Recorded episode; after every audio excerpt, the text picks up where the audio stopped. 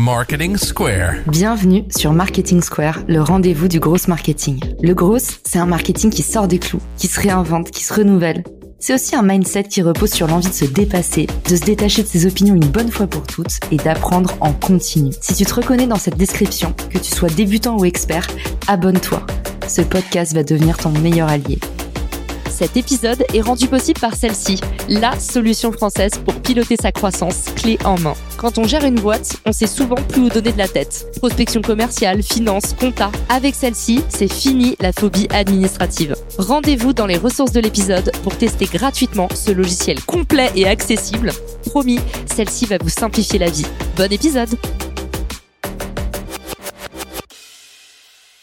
Bonjour à tous et bienvenue dans ce nouvel épisode de Marketing Square. Aujourd'hui, je suis accompagnée de Jordan Chevalier, Head of Growth et également cofondateur de Bulldozer. Salut Jordan, bienvenue dans le podcast. Salut, merci pour ton accueil. Tu fais partie des rares Français à faire du gros depuis un petit peu longtemps parce que ça reste un métier jeune en France. Est-ce que tu peux nous expliquer aujourd'hui en quoi consiste ton activité de Head of Growth?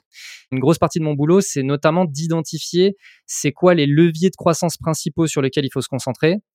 Et donc derrière, c'est quoi les compétences sur lesquelles il faut capitaliser, c'est quoi le type de budget qu'il faut investir, c'est quoi le type de résultats qu'on peut obtenir, etc., etc.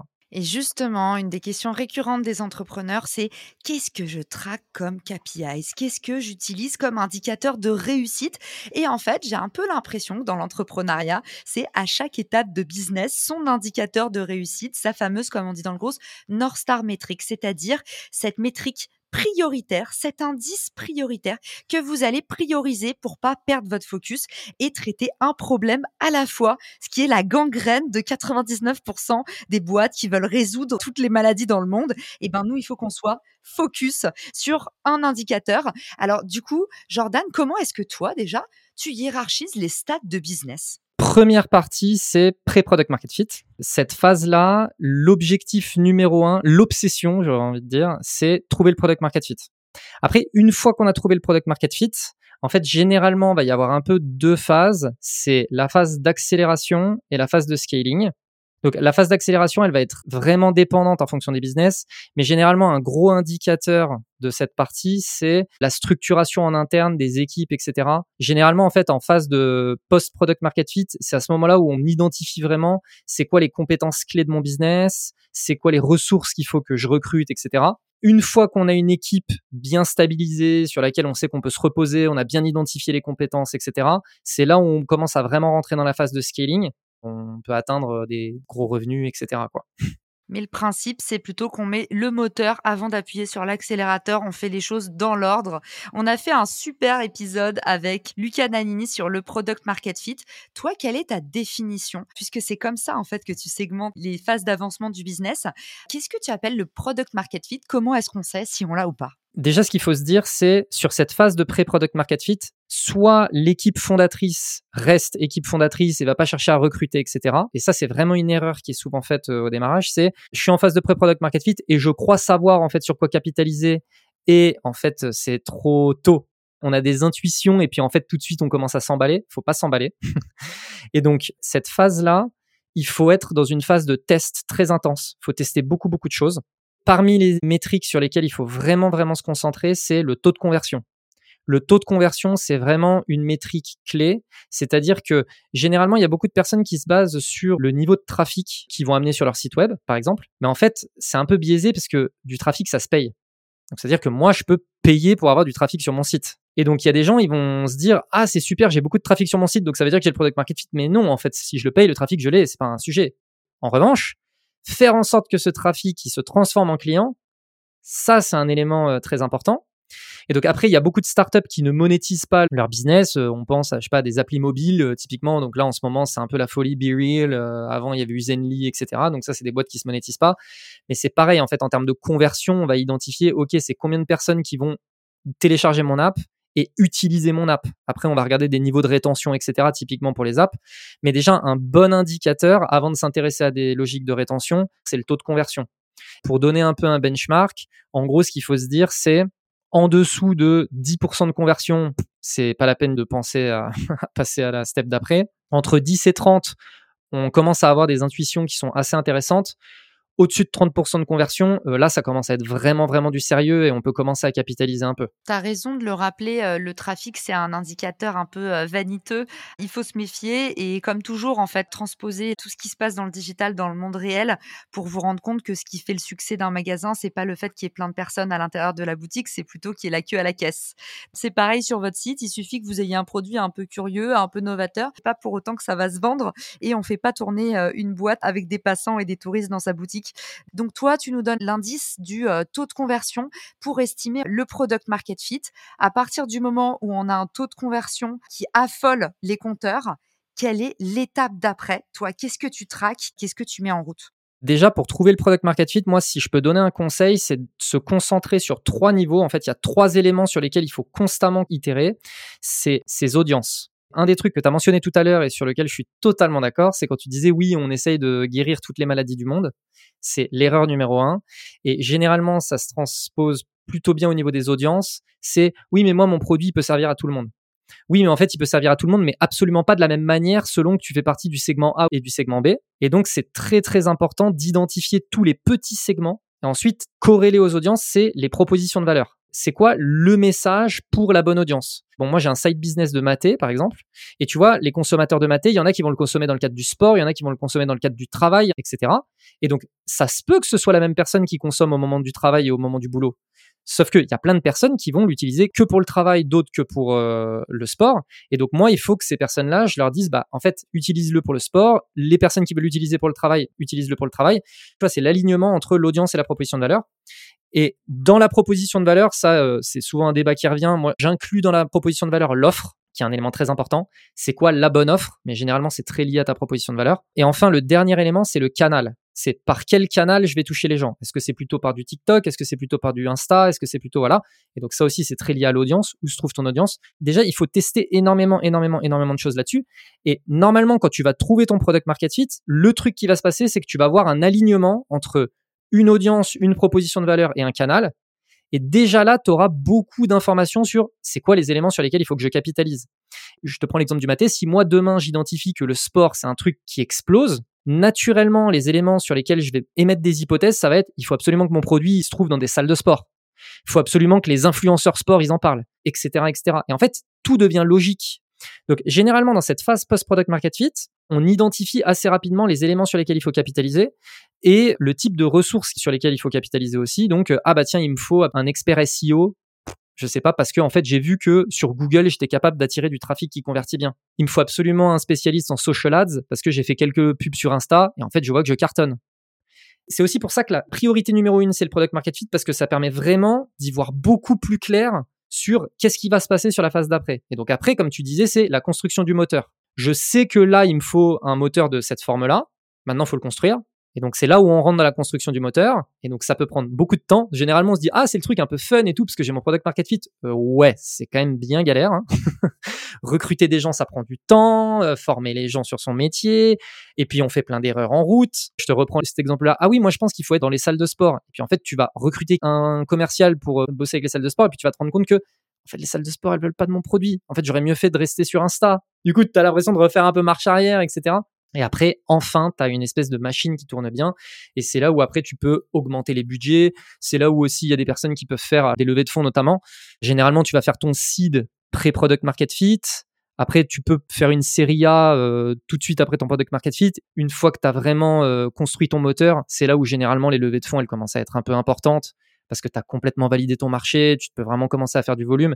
Avant, ce que tu veux, c'est stabiliser ton business. À partir de cette phase, l'objectif, c'est devenir la référence c'est devenir le numéro un. En fait, pré-product market fit, tu n'as pas encore trouvé quelque chose qui marche. Les gens n'ont pas encore suffisamment besoin de ton produit. Post-product market fit, il faut que tu montes une équipe très vite pour répondre à un besoin. Et comme ton client a besoin de toi, il est très énervé. Tu es dans l'urgence de recruter une team, de prendre des décisions très vite, suivant des arbitrages que tu n'as peut-être pas eu le temps suffisamment de pousser parce que tu n'as pas le temps de tester et que les tests, euh, ils sont longs. Et après, effectivement, euh, sur la partie amplification, euh, tu élargis ton board, tu as d'autres décisionnaires tu as du middle management. À chaque étape, il y a effectivement de nouvelles contrariétés, mais de toute façon, on ne devient pas entrepreneur si on n'est pas prêt euh, à les embrasser. Sur la partie canal, tu as dit un truc qui m'a intéressé. Je serais curieuse qu'on creuse, c'est une question qu'on me pose souvent. Sur quel canal est-ce que je dois aller? Et tu nous as dit, en fait, ça, ça dépend des audiences. J'ai tendance à penser qu'aujourd'hui, tout le monde est sur tous les réseaux sociaux. Alors, il y a encore des typologies d'audience, mais je pense que c'est une question de temps avant que nos parents ils soient sur TikTok. Moi, les miens, ça y est, ils sont déjà sur Instagram. J'ai l'impression qu'en fait, en termes d'audience, ça va vraiment se lisser. Les cibles, elles sont toutes là, mais il faut aller les chercher avec la bonne histoire et les bons codes. Il faut être prêt à apporter, à donner à manger à l'algorithme selon ses règles, parce que les algorithmes, ils se mettent pas à nos règles à nous. Toi, comment est-ce que tu fais ton arbitrage? C'est quoi ta méthode? C'est vrai que c'est une très bonne question. Je crois pas au fait que tout le monde est sur tous les canaux. En revanche, c'est vrai que pour certains business, je reprends l'exemple encore une fois du maté, vu qu'on capitalise là-dessus, mais il y a beaucoup de gens qui font du sport, qui sont à la fois sur TikTok, sur YouTube et sur euh, Insta. Après, tu as des gens qui font du sport, qui vont plutôt être sur LinkedIn. Pour un même produit, en fait, je peux capitaliser sur absolument tous les réseaux. Et je suis 100% d'accord avec toi quand tu dis qu'il faut jouer avec les règles de chacune des plateformes. Je suis 100% d'accord et c'est vraiment le truc numéro un. Et après, faut tester en fait faut toujours tester. D'un point de vue compétence gross, le fait de transformer des convictions en hypothèses, c'est hyper, hyper important. Et c'est vraiment quelque chose qui manque à énormément de gens. Il y a énormément de gens qui sont convaincus de leurs idées. Et systématiquement, quand les gens me disent il faut qu'on fasse ça, je leur dis c'est une hypothèse. Là, ce que tu es en train de me dire, c'est tu fais l'hypothèse que ça va marcher très bien. Et donc, transformer les convictions en hypothèses, c'est une vraie force dans le growth. Moi, quand euh, on me dit, oui, bah, du coup, pour mon business, faut que je capitalise sur quel euh, canot, on peut être systématiquement surpris. Moi, systématiquement, je me dis, OK, en fait, on a des intuitions. Donc, par exemple, en B2B, une boîte B2B, est-ce qu'on va donner la priorité sur TikTok versus LinkedIn? Peut-être pas. A priori, on va plutôt euh, capitaliser sur LinkedIn, donner la priorité à LinkedIn. Mais on peut très bien faire du business sur TikTok. C'est qu'une affaire de priorité et de test. Et à la fin, ben, c'est euh, OK, je vais tester sur tous les canaux, je vais chercher ma data. Et c'est la data, en fait, qui va me dire sur quoi il faut que je capitalise dans le temps, c'est quoi le ROI que je peux en attendre, etc. etc.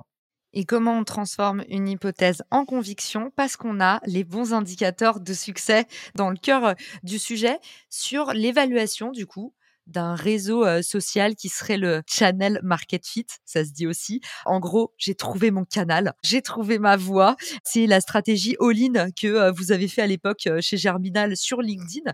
Aujourd'hui, quelle est ta religion là-dessus? Est-ce que tu fais toujours du all-in? Est-ce que tu fais la big rock théorie, c'est-à-dire tu crées un maximum de contenu et en fait tu crées un effet cascade qui fait que tu éclates ton contenu sur plusieurs plateformes euh, pour capitaliser sur toutes? Comment est-ce que tu stratégises et peut-être différemment en fonction de type de client? Déjà, moi, je distingue B2B et B2C ça, c'est vraiment de l'observation que je fais, mais encore une fois, c'est des choses qui peuvent évoluer dans le temps. Donc, je donne un peu un état des lieux, moi, aujourd'hui, de mon système de pensée, mais c'est des choses qui peuvent évoluer. En B2B, il y a quelque chose que j'observe, c'est que il faut absolument travailler sur le multipoint de contact pour augmenter son business, parce que l'enjeu numéro un du B2B, c'est la confiance. Et donc, le meilleur moyen d'obtenir la confiance de quelqu'un, c'est qu'elle ait le sentiment de nous connaître, et le meilleur moyen de faire en sorte qu'elle nous connaisse, c'est qu'elle nous voit à plusieurs endroits. C'est un peu un espèce de biais cognitif qu'on peut avoir, mais c'est toi, Caroline, je te vois sur LinkedIn, je te vois sur YouTube, je te vois sur un podcast et je te vois sur TikTok et je me dis, ah mais attends, mais elle est trop balèze, Caroline c'est ce truc-là de, en fait, parce que je te vois de partout, mais ça veut forcément dire que c'est quelqu'un de confiance, etc. Il y a ce sentiment-là. Ce qui est un petit peu moins le cas en B2C. Tu as un petit peu moins le besoin d'avoir une énorme confiance dans la marque. Tu peux simplement te dire, bah, je vais tester, mais parce qu'il y a beaucoup de produits B2C notamment, ou d'un point de vue budgétaire, etc., c'est quand même beaucoup moins impliquant euh, qu'en B2B. En B2B, moi, ce que je vais essayer de faire, c'est ce que tu disais, à savoir, je vais tester mes canaux, je vais identifier par exemple mes trois canaux principaux, et après, par contre, je vais vraiment bourriner, je vais faire beaucoup, beaucoup de contenu, donc décliner le contenu, etc. Donc après, il y a des systèmes de process sur effectivement découper tes contenus en sous-contenus, etc.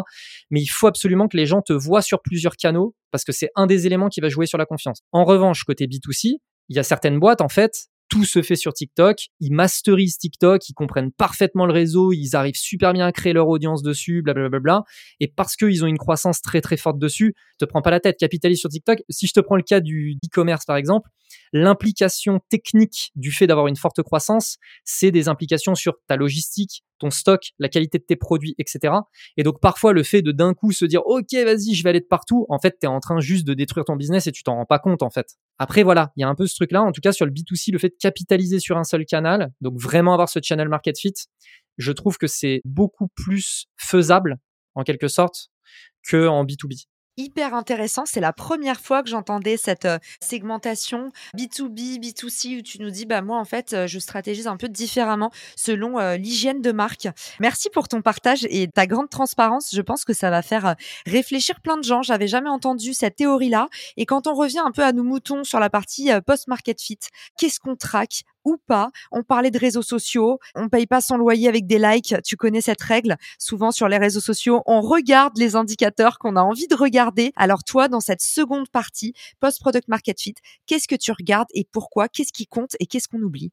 Moi, globalement, mon obsession, c'est le taux de conversion. Dans le cas de LinkedIn, et on est tous les deux euh, créateurs sur LinkedIn, donc il y a quand même une réalité qui est, quand tu fais du contenu organique, il y a un indicateur à regarder, c'est notamment ton indicateur de reach. Pourquoi? Parce que ton indicateur de reach, il est un peu lié à un taux de conversion, qui est ton taux d'engagement. Le truc, c'est que plus ton reach il est bon, plus l'algo va t'aider. Quand tu regardes un peu ton reach, tu es en mesure de te dire, OK, en fait, là, j'ai fait un contenu qui va continuer d'attirer du monde et de me rendre visible, etc. Mais à la fin, ce qui va compter, c'est tes taux de conversion. Et les taux de conversion, moi, je les regarde à tous les niveaux du canal. Donc, je vais regarder en numéro un mon taux de conversion de mes publicités ou de mon profil LinkedIn, etc. Donc, typiquement sur les publicités, ça va être le CTR. Ça, par contre, les benchmarks, je peux en donner, mais ça va être par plateforme, parce que du coup, c'est très différent d'une plateforme à l'autre. Et ensuite, je vais continuer de regarder mon taux de conversion sur mes landing pages, mes pages produits, etc. Si dans le cadre du B2B, si jamais je fais du service, par exemple, et que j'ai besoin de parler à des sales, etc., je vais aussi regarder mon taux de conversion de mes sales. Parce qu'en fait, ce qui peut se produire, j'ai un super CTR, mais en fait, les leads que j'envoie à mes sales, ils sont de très mauvaise qualité. Du coup, je suis en train de plomber le taux de conversion de mes sales. C'est super euh, important de regarder son taux de conversion à tous les niveaux de son funnel, parce qu'il y a énormément de boîtes qui sont obsédées, par exemple, par le début du funnel et qui vont se dire, allez, let's go, on est parti, on est parti, on est parti. Et en fait, ça génère pas de business parce que tous les leads sont de très mauvaise qualité. Donc ça, c'est un truc qu'il faut euh, toujours euh, aussi avoir à l'œil. Dans les métriques, c'est le taux de conversion sales, donc de lead à client. C'est là où il peut y avoir un énorme biais. C'est j'ai l'impression de gérer du business et en fait, je n'en génère pas. C'est pour ça aussi, notamment sur LinkedIn, il y a beaucoup de créateurs de contenu qui parlent de tofu, bofu, mofu. C'est là où c'est très important et c'est là où les gens ils se font un peu avoir. C'est que tu es en train de faire un contenu tofu, top funnel, et tu vois que tu as un reach de malade, etc. Et tu te dis, super, j'ai trouvé mon angle d'attaque. Mais cet angle d'attaque-là, en fait, il fonctionne très très bien en début de funnel, mais il générera jamais de business. À l'inverse du beau fou, où tu vas faire un truc très niché, etc. Et puis tu vas pas avoir de reach, mais il va te ramener 10 clients. Et donc c'est toujours en fait cette espèce d'équilibre à trouver à chaque étape de son funnel. Vraiment, c'est quoi la conversion, tu vois? Plus tu rentres dans le spécifique de ton produit, plus tu emmènes les gens en fait dans ton éditorial, un peu comme un bouquin où pour arriver à la dernière page avec le nom de l'assassin, eh ben faut que la sauce elle soit un peu montée, sinon t'as même pas envie de savoir qui est l'assassin. Mais sur cette partie, je suis assez d'accord avec toi, on l'entend à, toutes les sauces. Et l'idée dans tous les cas de LinkedIn, c'est jamais de faire de la vente en direct. Je connais très peu de gens qui réussissent à faire ça, à part des formations éventuellement. En tout cas, dans tous les domaines d'activité, ça fonctionne plus aussi facilement qu'avant à aucun moment, Jordan, tu nous as parlé de revenus. Pourquoi? Quelle est un peu ta vision de comment est-ce qu'on devrait traquer le revenu À quelle partie du business? En fait, je parle pas de revenus parce qu'il y a énormément de startups qui se montent notamment sans revenus. On a mentionné tout à l'heure euh, Biril, tu vois, par exemple, en ce moment, où en fait, tu peux très bien être post-product market fit et ne pas avoir de revenus, grossir sur des levées de fonds, etc. C'est juste un modèle de startup qui existe, hein, voilà. Par contre, effectivement, si jamais il y a la capacité de générer du revenu, le truc numéro un à traquer, c'est le revenu. Mais en fait, ton revenu, il va être très corrélé, encore une fois, avec tes différents taux de conversion. Si tes taux de conversion, ils sont bons de bout en bout, naturellement, ton revenu, il va être élevé. Et c'est pour ça, en fait, que je trouve notamment dans les approches d'acquisition paid, je trouve que c'est une approche assez honnête parce qu'en fait, plus tes taux de conversion vont être élevés, plus réellement ta marge, elle va être bonne. Alors que si tes taux de conversion ils sont faibles, à vendre des produits, tu vas perdre de l'argent. Et du coup, il y a ce truc hyper honnête de bah, il faut que je me concentre sur mes taux de conversion en fait parce que plus je les augmente et plus je vais réellement gagner de l'argent. J'ai un peu cette obsession du taux de conversion, mais effectivement, à la fin, le game, c'est le revenu. Bah, en tout cas, post-product market fit, chacun sa religion, mais ce qui est dit en général, c'est que avant d'avoir trouvé ton product market fit, il faut trouver pourquoi est-ce que les gens sont prêts à payer ou en tout cas à s'engager très très fort derrière toi. Et après, il faut que tu comprennes en fait comment optimiser ça. Derrière le taux de conversion, il y a une autre métrique que je trouve assez intéressante. Je voulais savoir si tu la traquais et si oui, comment tu l'optimisais. C'est ce qu'on appelle le time to value en général, on n'en parle que dans le gros, c'est pas un indicateur marketing et je trouve que c'est hyper utile à traquer pour les startups. L'idée, c'est de se dire une fois que tu as compris la valeur qu'engendrait ton action, tu vas essayer de voir si tu peux arriver à faire la même action avec des ressources moindres ou potentiellement un temps opérationnel réduit. Et ça, en fait, ça te permet de capitaliser justement, de faire un meilleur revenu avec potentiellement la même équipe ou de pricer mieux tes clients parce qu'en plus, tu leur vends de la rapidité.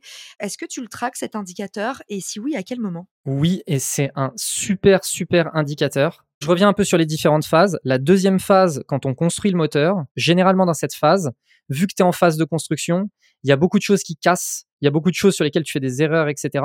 Et donc l'objectif dans cette phase, c'est surtout d'être à l'équilibre. Une fois que tu auras un moteur au top, c'est là où vraiment tu peux commencer à exploser les revenus. Sur cette phase, l'objectif, c'est construire une machine qui va vraiment pouvoir tourner. Et donc, il faut aussi préparer la troisième phase où là, les revenus, ils explosent vraiment. Le time to value, c'est un truc qu'il faut vraiment travailler. Pour moi, c'est un des éléments du moteur. Donc, en deuxième phase, OK, j'ai trouvé mon product market fit. Maintenant, comment est-ce que je vais au maximum réduire le temps pour mon client pour qu'il découvre la valeur que je peux lui apporter. Parce que généralement, à partir du moment où tu débarques sur une appli et tout de suite on te fait faire une action et tu te dis, oh waouh, sur les réseaux sociaux, je prends l'exemple de Twitter. Twitter, dans ton onboarding, le premier truc qu'il te demande, c'est de suivre 10 personnes. C'est quoi les secteurs que t'aimes bien? Et après, il te propose les top personnes de ces secteurs et tu as le bouton follow. Tu fais ça, tu mets next et là, bam, tu as un feed avec toutes ces personnes, les trucs qu'ils ont dit et tout. Le time to value, c'est le temps de ton onboarding, les deux pages, et tu te dis, ah mais ok, Twitter, c'est ça la valeur du truc, mais c'est génial, tu vois il faut maximum réduire ce temps parce que ça va jouer sur tes éléments de rétention, etc. dans la durée. Mais ça, pour moi, ça fait typiquement partie du moteur. C'est une pièce du moteur, en fait. Donc, c'est des trucs sur lesquels tu vas commencer à itérer, etc. De toute façon, avant ton product market fit, généralement, tu ne te rends même pas compte de ce qui, pour les gens, a réellement de la valeur dans ton business en fait, tu le découvres avec le product market fit. Tu te dis, ah, mais d'accord, mais c'est ce truc, en fait, sur lequel il faut qu'on capitalise. Et là, après, pendant que tu construis ton moteur, tu vas réduire ce time to value au maximum. Et c'est un des éléments qui va te permettre la troisième phase, le scaling la mentalité qu'on a du mal encore à adopter en France, c'est, cette frugalité en fait. Pour moi, s'il y a un mot, c'est frugal. Commencer petit, itérer, élargir ensuite. Et il y a ce discours de frugalité jusque dans les métriques. On traque une action à la fois et surtout, on apprend à prioriser. On parlera dans le podcast de la méthode OKR. Peut-être avec toi d'ailleurs, Jordan, parce que moi, c'est une méthode qui m'a vraiment appris à doper mes résultats et je la trouve euh, redoutablement efficace et assez peu documentée aussi. En tout cas, merci pour tout ce que tu nous as euh, partagé. Où est-ce qu'on peut te retrouver, t'envoyer des remerciements, se renseigner sur euh, Bulldozer pour peut-être soit mandater ton collectif, soit essayer de le rejoindre Franchement, moi, c'est mon channel Market Fit, c'est LinkedIn. Je vais tenter des choses prochainement, euh, notamment YouTube, etc. Mais LinkedIn, c'est la famille. LinkedIn te le rend bien parce que je te vois souvent passer et je trouve que tu mérites toute cette lumière parce que tes posts sont euh, très frugales. Voilà, c'est euh, less. Franchement, c'est pas tapageur. Il y a beaucoup d'apprentissage et j'étais sûre que euh, tu ferais un carton dans cet épisode. On te retrouve bientôt pour reparler grosse. Merci Jordan et merci à tous pour votre écoute. Ciao Si cet épisode te plaît, tu peux le partager en me taguant ou lui laisser 5 étoiles sur Apple Podcast. Marketing Square.